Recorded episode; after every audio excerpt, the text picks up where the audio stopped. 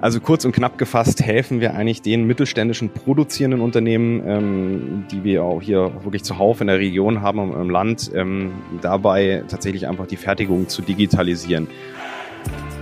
Man muss sich das auch so ein bisschen vorstellen wie so ein äh, EKG oder ähnliches. Wir messen halt kontinuierlich den Herzschlag von der Produktion und erlauben dann halt denjenigen, die das Ganze steuern oder administrieren, auch einzugreifen. Das Thema mit der IT wird in vielen Bereichen immer noch als notwendiges Übel und nicht als Chance betrachtet. Und letzten Endes ist ja der Grund, warum wir das machen, dass wir hoffentlich ein Problem von jemand anderem lösen. Das ist die einzige Daseinsberechtigung, die die Firma äh, hat. Herzlich willkommen zum Tech und Founder Podcast der Technologiefabrik Karlsruhe, dem Podcast für die Karlsruher Startup-Szene.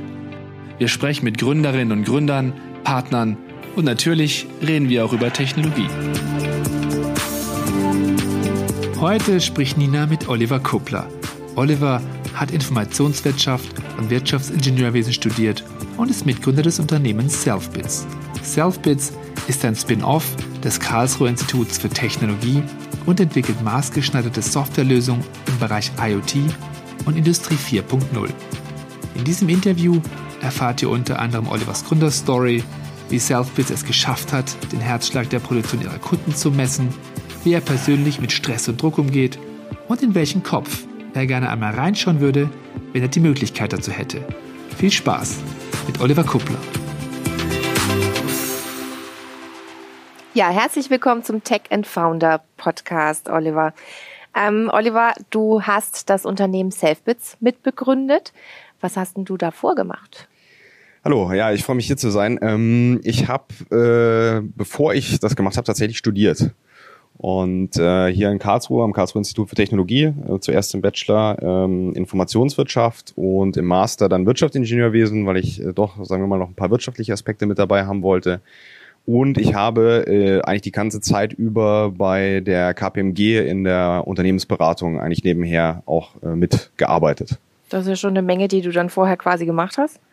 Ja, also ich habe das irgendwann mal zusammengerechnet, äh, die Zeiten. Also wir hatten dort ja so eine, so eine Zeiterfassung und das hat sich schon ein bisschen aufsummiert. Also ich glaube, über meine, ich glaube, fast sechs Jahre Studium, wenn man das auf eine 40-Stunden-Woche, 250 äh, Arbeitstage im Jahr runterrechnet, äh, habe ich fast drei Jahre Vollzeit gearbeitet. Also summiert natürlich war das immer ein Teilzeit nebenher, aber äh, ja doch. Und ich glaube, das hat auch ähm, ja, den ein oder anderen Boost gegeben, was Erfahrungswert in gewissen Situationen zumindest an.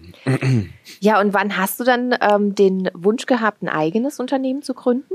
Ähm, das kam, also das war immer so ein bisschen latent vorhanden, ähm, aber eigentlich nie so richtig präsent. Ich habe äh, zur Anfangs, oder eigentlich war mein Studium durch klar, dass ich eigentlich irgendwann in die Unternehmensberatung möchte, so ganz klassisch. Da hatte ich auch irgendwie gearbeitet, es hat mir auch Spaß gemacht.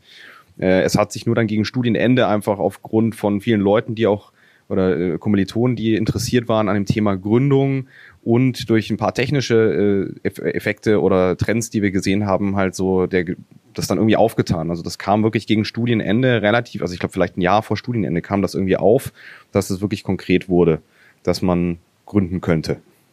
Und da hattet ihr dann wirklich diesen Wunsch, euch da reinzuhängen und zu gucken, wie könnten wir das umsetzen? Also wirklich so.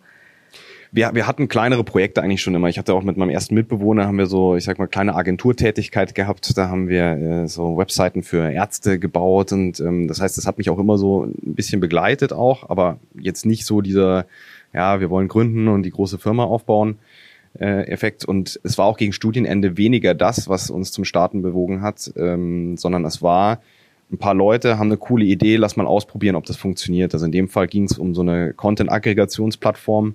Äh, viele äh, große Portale hatten zu dem Zeitpunkt sehr offene Schnittstellen. Also ein Negativbeispiel kennt man aus der Presse, was dann später rauskam mit Cambridge Analytica. Also Facebook hatte damals sehr, sehr offene Schnittstellen. Und da haben wir auch gedacht, da kann man doch irgendwas Cooles drumherum bauen.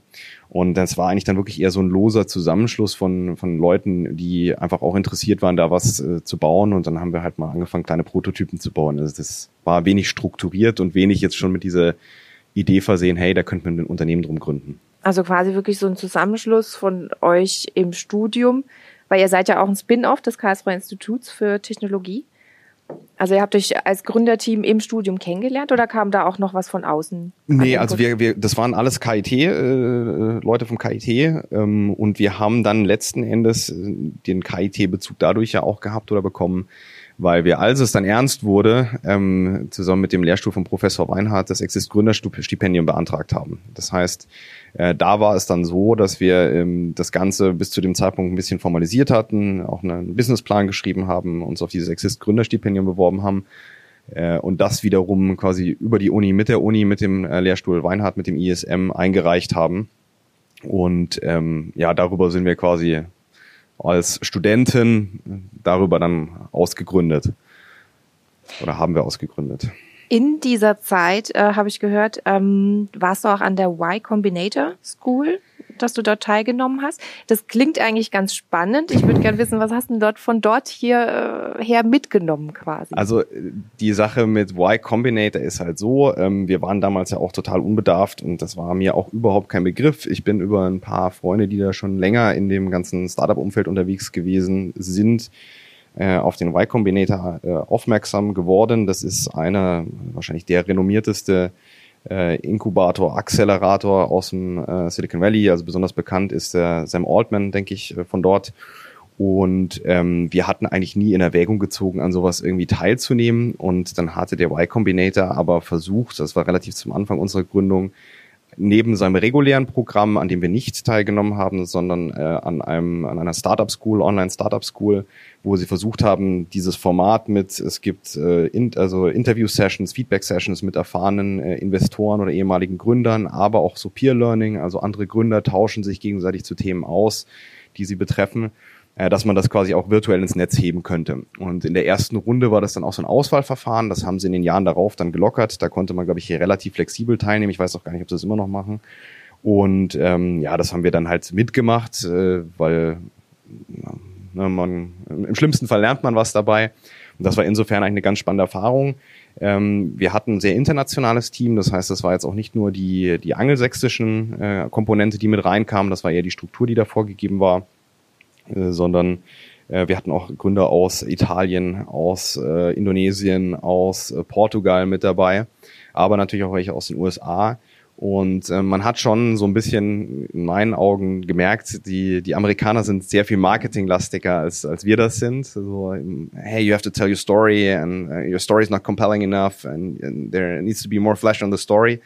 Ähm, während man hier als, als Gründung vom KIT schon eher, aber unsere Technologie funktioniert super ähm, denkt. Ich glaube, in der Hinsicht hat uns das schon so ein bisschen nochmal was gebracht. Wobei uns, glaube ich, das auch bewusst war, dass wir da oder dass da eigentlich, also erfahrungsgemäß alle Karlsruher so ein bisschen schwach auf der Brust sind. das heißt, es war schon, schon ein Unterschied äh, deutlich zu spüren zwischen der amerikanischen, ich nenne es mal jetzt laienhaft, äh, Mentalität und der deutschen Mentalität? Ja, also da muss man, wie gesagt, das wieder ins Verhältnis setzen. Also wir haben nicht an dem regulären Programm teilgenommen, sondern das war ja wirklich nur diese, diese Online-School. Mhm. Wir hatten eine Session, glaube ich, pro zwei Wochen, ähm, eine längere und dann halt nochmal kleinere Sessions. Deswegen, dass da jetzt das so direkt durchkam, äh, eher nicht, sondern das war eher ein subtiles Durchscheinen des Ganzen, weil das Feedback doch ein anderes auch war, als man das jetzt sagen wir mal von Leuten aus dem Gründungsumfeld hier bekommen hat. Da kam zwar auch immer, ja, das muss mehr vertriebslastiger sein und das muss ja irgendwann in den Markt kommen und für wen ist das denn spannend? Aber den Amerikanern ging es gefühlt nur darum. Also mhm. da hat überhaupt nicht interessiert, äh, was ist das denn eigentlich, was sie da tut? Ja, und dann seid ihr so in diese Rolle der Gründer ein bisschen reingewachsen. Ähm, aber als Gründer steht man auch immer wieder vor Risiken. Wie gehst denn du damit persönlich um? Ja, äh, Risiken. Speaking of which. Ähm, ja, genau. Die Situation haben wir ja gerade auch wieder. Ähm, das ist, glaube ich, ein Lernprozess. Ähm, zu Beginn ist alles komplett neu.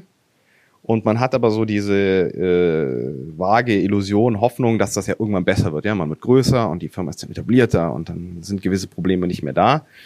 Mm, in meiner Erfahrung jetzt bisher ist es so, dass die Probleme eigentlich nur, also die Probleme bleiben gleich, sie werden nur ein bisschen anders und ein bisschen größer, wenn die Firma ein bisschen wächst. Äh, so richtige maximale Wachstumserfahrung haben wir ja an der Stelle jetzt auch noch nicht. Wir sind jetzt heute auch keine 200 Mitarbeiter äh, in, in der Zeit irgendwie geworden, sondern es ist schon noch überschaubar, aber ich sag mal, die grundsätzlichen Probleme äh, Vertrieb, Umsetzung, äh, Qualität, wie handle ich meine Operations, wie manage ich meine, meine Projekte und so weiter, die bleiben wirklich gleich und die werden nur von der Dimension her eigentlich größer. Ähm, und wenn man das mal irgendwie realisiert, dann stellt man halt fest, oder ich habe es zumindest für mich festgestellt, dass man halt Mechanismen braucht, um damit umzugehen. Ähm, was mir enorm hilft, ist äh, Sport. Also jegliche Art von Bewegung, auch mal den Kopf freikriegen. Tendenziell arbeitet man ja doch ein bisschen mehr. Ähm, und auf der anderen Seite dann äh, auch die Wochenenden konsequent als Wochenenden zu betrachten. Also das ist was, was wir nach dem ersten Jahr Gründung dann eigentlich auch gemacht haben, dass wir gesagt haben, am Wochenende wird nicht gearbeitet und bis auf wenige Ausnahmen und sagen wir mal ein bisschen Vorbereitung Sonntagabends noch, wo man, wo man sich kurz auf die Woche einstimmt, ähm, wird das auch durchgehalten, weil man auch den Abstand, äh, oder ich brauche den zumindest, dass ich dann auch wieder kreativ äh, an Probleme rangehen kann. Ähm, ja, das sind, glaube ich, so die, die Haupteffekte. Natürlich unterstützend Meditation ist ein Thema, was noch hilft. Ich lese gerne äh, mal noch. Aber ich glaube, da ist es wichtig, individuell halt einen Mechanismus zu haben, der systematisch einmal erlaubt, äh, mit dem Stress auch, auch umzugehen. Ähm, und der wird halt tendenziell nicht weniger, sondern eigentlich mehr, je länger das Ganze geht. Äh, man bekommt halt in gewissen Sachen mehr Routine und man kann dann auf so einer Metaebene auch transferieren und sagen, ah, die Situation ist zwar komplett anders und komplett neu und stellt mich wieder vor was Neues, aber es ist ja so ein bisschen ähnlich wie. Das ist nicht formalisierbar, aber das ist reines äh, Erfahrungswissen, was man sich dann aufbaut und was ich glaube, was unmöglich ist, äh, es zu lernen, ohne es einfach mal ausprobiert zu haben. Also das heißt, es muss jeder ein bisschen so für sich selbst irgendwie ähm, den Weg finden, wie er da auf Null kommt und abschaltet, um dann wieder kreativ arbeiten zu können. Gibt es denn einen speziellen Tipp, den du Gründerinnen und Gründern geben könntest, was so allgemein gültig ist, wo du sagst, okay, das, das hilft euch weiter? Boah, das würde ich mir nicht anmaßen. ich kann eigentlich nur aus meiner Erfahrung dort berichten. Ähm, was mir persönlich immer viel geholfen hat, vielleicht hilft es auch jemand anderem, ist ich setze mich gerne theoretisch mit einem Thema auseinander, gerade wenn ich eine neue Herausforderung habe, zum Beispiel im Thema Vertrieb, im Bereich Personalführung, im Bereich äh, äh, Technik, ähm, dann schaue ich, dass ich mir eigentlich von den Leuten, die dort in dem Bereich am renommiertesten sind, ein Buch nehme, das Buch an einem Wochenende durchlese, durcharbeite und dann versuche die Sachen ähm, einfach ja umzusetzen. Also dass ich irgendwie ein systematisches Vorgehen habe und das dann auch einfach hinterher nochmal ähm, durchgehen kann. Und allein diese Auseinandersetzung hilft mir enorm schon damit, weil ich mache das ja nur aus dem Problem herausgetrieben, aus einer Herausforderung getrieben, hilft mir schon mal einen ersten Moment runterzukommen. Und begleiten dazu dann die eben genannten Punkte. Sport, so gut es geht, ausreichend schlafen, äh, vielleicht auch Meditation. Ähm, und das gibt dann zumindest so ein gewisses Gefühl von Kontrolle über die Situation, selbst wenn man sie in dem Moment gar nicht hat und hat mir bisher zumindest geholfen, mich dann auch systematisch mit einer Lösung zu befassen und ähm, sagen wir mal die Größe des Problems in der Wahrnehmung in der eigenen so ein bisschen zu reduzieren. Also es ist immer noch da, es muss immer noch adressiert werden. Das ist wichtig, dass man da dann nicht aufhört, sondern man muss es dann immer noch lösen. Aber das hilft mir enorm dabei, äh, quasi damit dann auch äh, umzugehen und vielleicht hilft es auch jemand anderem. Kommen wir zu Selfbits. Mit Selfbits bietet ihr eine digitale Lösung im Bereich Industrial Internet of Things für mittelständische Industrieunternehmen an. Kannst du kurz erklären für alle diejenigen, die das, äh, die noch nicht in dem Thema drin sind, ähm, was es damit auf sich hat? Äh, ja, also kurz und knapp gefasst helfen wir eigentlich den mittelständischen produzierenden Unternehmen, ähm, die wir auch hier wirklich zuhauf in der Region haben im Land, ähm, dabei tatsächlich einfach die Fertigung zu digitalisieren. Man muss sich das so vorstellen, heute passiert dort sehr viel noch papiergetrieben.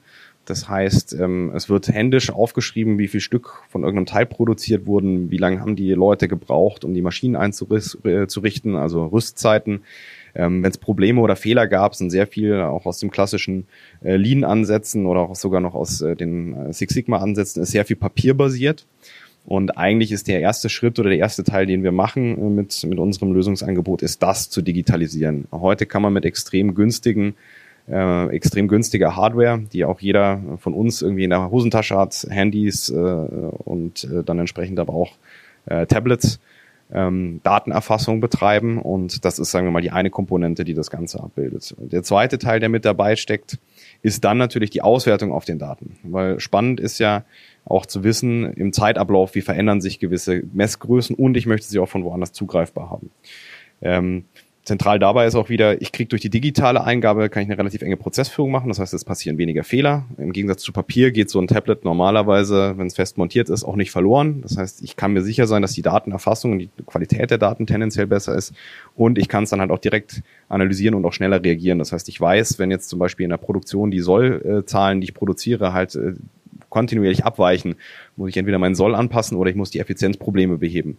Und ich kann dann halt beliebig tief auch reinschauen und sagen, wo ist denn die Ursache? Und wenn ich dann eine Maßnahme treffe zur Ursachenbehebung, zum Beispiel ein Werkzeug, das ständig bricht, das ausgetauscht wird, weswegen die Maschine länger steht, dann kann ich auch hingehen und sagen, okay, wenn wir das jetzt ändern, wir beschaffen zum Beispiel ein Werkzeug von einem anderen Anbieter, verbessert sich dadurch die Metrik, dann kann ich mir das auch direkt angucken. Das heißt, ich mache einfach so diese komplette Produktion ein bisschen messbar, ein bisschen optimierbar. Und heute ist es noch sehr viel papierbasiert, sehr viel Erfahrungswissen in den Köpfen der Meister auch häufig auf dem, auf dem Shopfloor, das auch nicht formalisiert werden kann. Also das könnte man auch nicht einfach jetzt jemandem weitergeben, sondern dann muss halt jemand mitlaufen und es über Jahre hinweg quasi sich auch durch Osmose irgendwie äh, aufsaugen. Und wir versuchen das so ein bisschen zu entkoppeln und sagen, okay, das ist so das digitale Betriebssystem für die Produktion.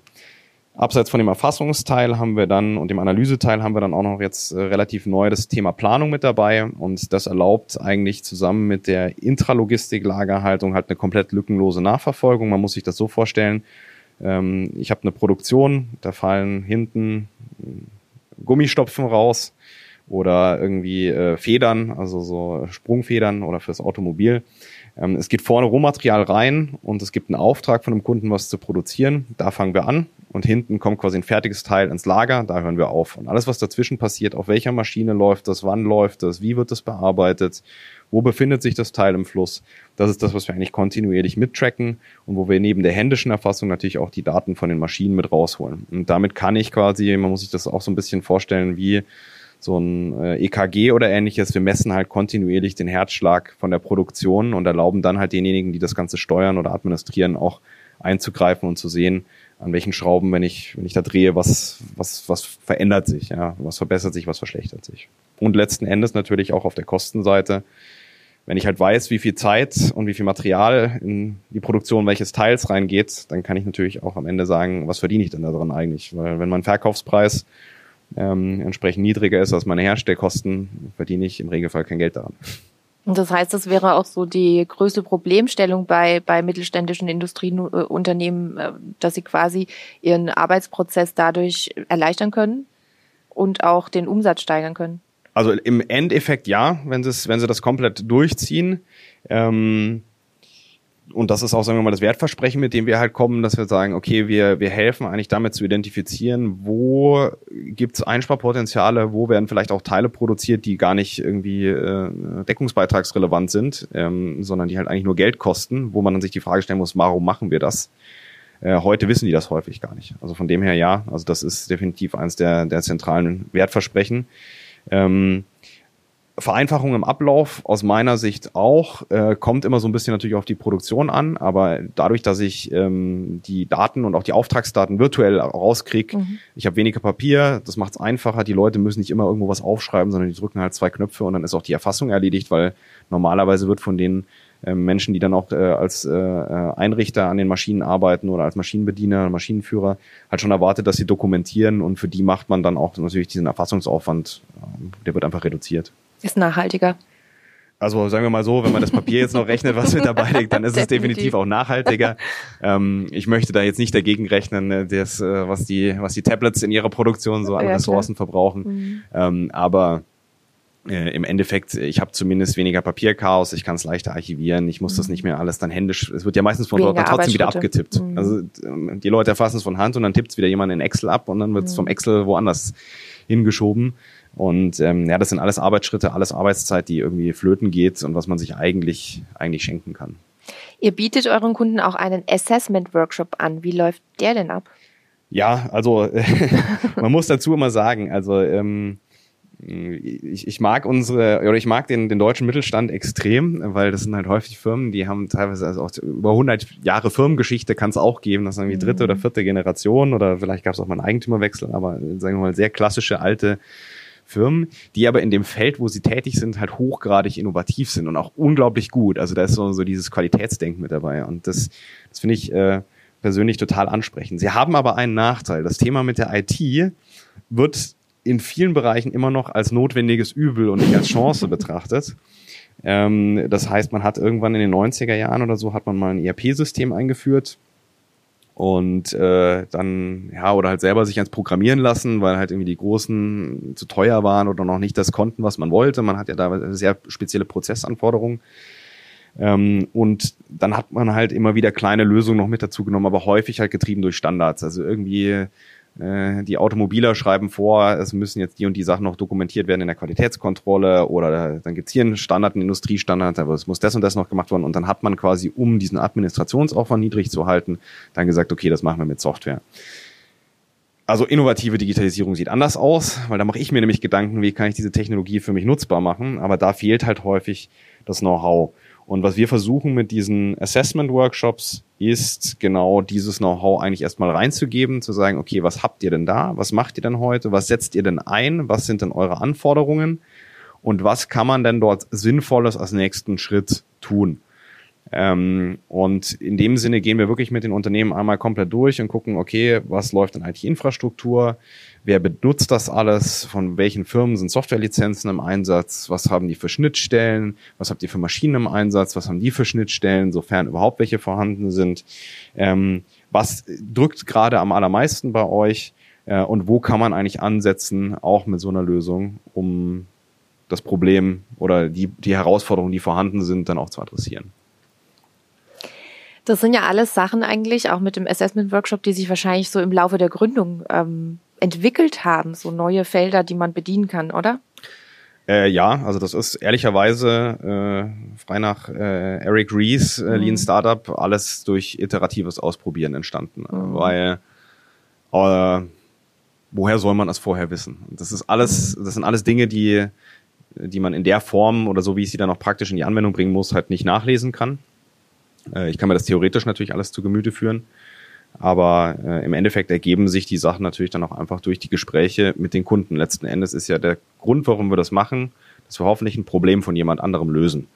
Das ist die einzige Daseinsberechtigung, die die Firma äh, hat. Und ähm, von dem her ist es ja auch so ein bisschen unsere Aufgabe, Probleme zu finden, die wir dann auch lösen können. Mm. In diesem Sinne, wo seht ihr euch in fünf Jahren? Boah. ähm, ja, also in fünf Jahren würde es mich tatsächlich freuen, äh, oder ist das auch so ein bisschen das Ziel, wenn wir äh, zumindest hier in dem, in dem äh, europäischen Markt uns und äh, mit Schwerpunkt natürlich erstmal weiterhin auch Deutschland äh, wirklich einen Namen als Anbieter in dem ganzen Bereich äh, Shopfloor-Digitalisierung gemacht haben ähm, und dort halt auf eine möglichst breite äh, Kundenbasis auch blicken können. Ähm, wahrscheinlich bis dahin nicht mehr in der Technologiefabrik, äh, aber äh, auch das äh, weiß man, weiß man nicht, wie sich entwickelt.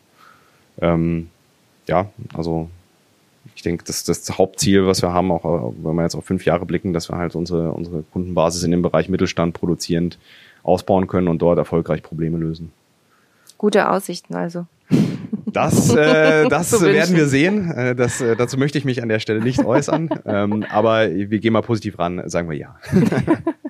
Letzte Frage an dich, Oliver. Angenommen, du könntest einen Tag lang in den Kopf von jemand anderem reinschauen. Wer wäre das und warum?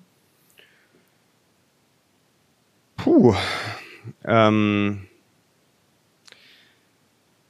ich würde einen Tag lang in den Kopf von einem äh, Simit-Straßenhändler in Istanbul äh, reinschauen wollen.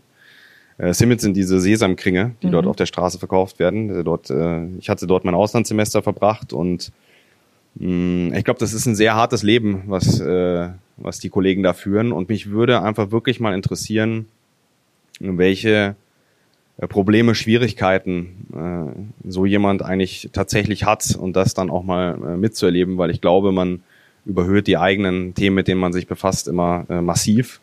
Ähm, und ich glaube, das kann sehr ähm, erweiternd, bewusstseins- und äh, einfach horizonterweiternd auch sein. Tolle Schlussworte. Dankeschön. Danke, dass du bei uns warst, Oliver. Und wie immer Gerne. gibt's in den Show Notes dieser Episode alle Infos zu Oliver und Selfbits. Bis zum nächsten Mal. Tschüss, tschüss. Schön, dass du bis jetzt dabei geblieben bist. Falls du uns Feedback geben möchtest oder Anregungen hast, dann sende uns gerne eine E-Mail an podcast.technologiefabrik-ka.de. Unsere Kontaktdaten und Infos zu unserem Gast findest du in den Show Notes. Wenn dir unser Podcast gefällt, dann abonniere ihn doch einfach kostenlos. Natürlich freuen wir uns auch über eine Bewertung von dir. Alles Gute für dich und bis zur nächsten Folge.